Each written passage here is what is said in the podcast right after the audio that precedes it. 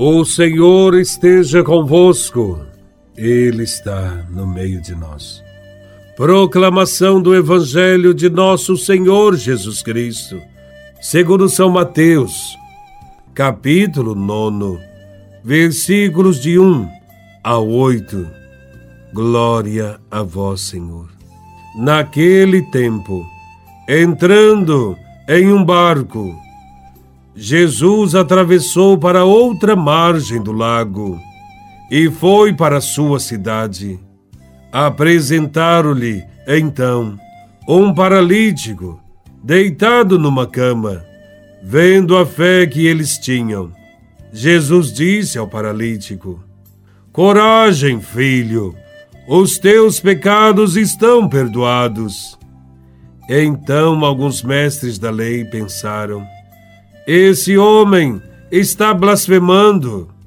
Mas Jesus, conhecendo os pensamentos deles, disse: Porque tendes esses maus pensamentos em vossos corações? O que é mais fácil dizer: Os teus pecados estão perdoados? Ou dizer: Levanta-te e anda? Pois bem, para que saibais que o Filho do Homem tem na terra poder para perdoar os pecados. Disse então ao paralítico: Levanta-te, pega a tua cama e vai para a tua casa. O paralítico então se levantou e foi para sua casa. Vendo isso, a multidão ficou com medo e glorificou a Deus por ter dado tal poder aos homens. Palavra da salvação. Glória a vós, Senhor. O Evangelho nos convida a refletir sobre a fé que liberta. Será que nossa fé ajuda a libertar as pessoas? Ou é uma fé alienada que alimenta paralisias na própria vida e na vida da sociedade. No Evangelho, Jesus, ao chegar a outra margem, na sua cidade, é surpreendido por um ato de fé e de amor de algumas pessoas que trazem um paralítico deitado numa cama para que ele o cure. A missão de Jesus é libertar as pessoas curá-las das suas enfermidades e devolver-lhes a dignidade. Para que essa libertação aconteça, é preciso que haja abertura da outra parte, da pessoa oprimida pela paralisia. É preciso coragem. Sendo assim, a primeira palavra de Jesus ao homem paralisado é coragem. E Jesus o chama de filho.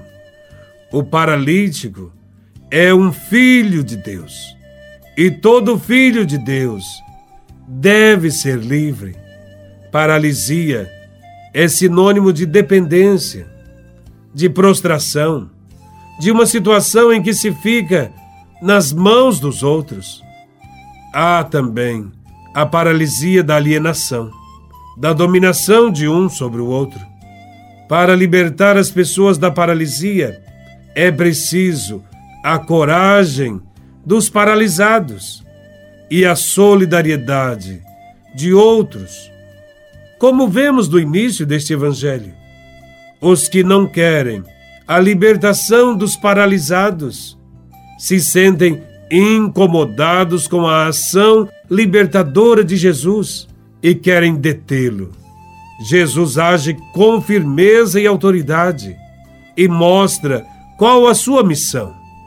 É libertar as pessoas da opressão e devolver-lhes a vida, a dignidade, a consciência de filhos amados de Deus.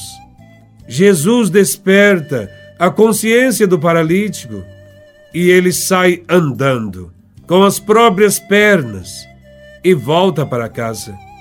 A multidão fica com medo pois a atitude de Jesus é provocadora.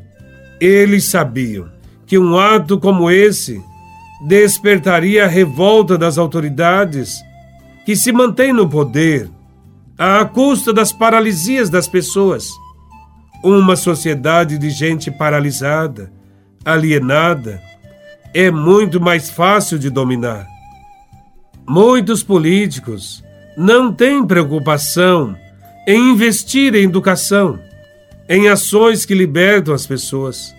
Pessoas conscientes e politizadas não ficam paralisadas e não permitem que outros a dominem e as explorem. Infelizmente, ainda somos uma sociedade de paralíticos. Precisamos da força e do poder de Deus para caminharmos como sujeitos, construtores de uma nova história neste mundo. A missão de Jesus foi, sobretudo, libertar a consciência das pessoas dessa paralisia. Por isso, ele foi perseguido e morto numa cruz. Se fosse apenas a libertação da paralisia enquanto enfermidade, ele seria apoiado e adorado no seu tempo. Mas a libertação que Jesus trouxe foi para implantar a justiça, a paz, a solidariedade. É essa também a nossa missão, a missão de todos os cristãos. Que sejamos discípulos e missionários de Jesus Cristo, promovendo a libertação de todas as paralisias que continuam atingindo as pessoas em todo o mundo. Que cada um de nós possa viver o amor a Deus e o amor aos irmãos. E isto só acontecerá se formos livres de todas as paralisias. Louvado seja nosso Senhor Jesus Cristo, para sempre seja louvado.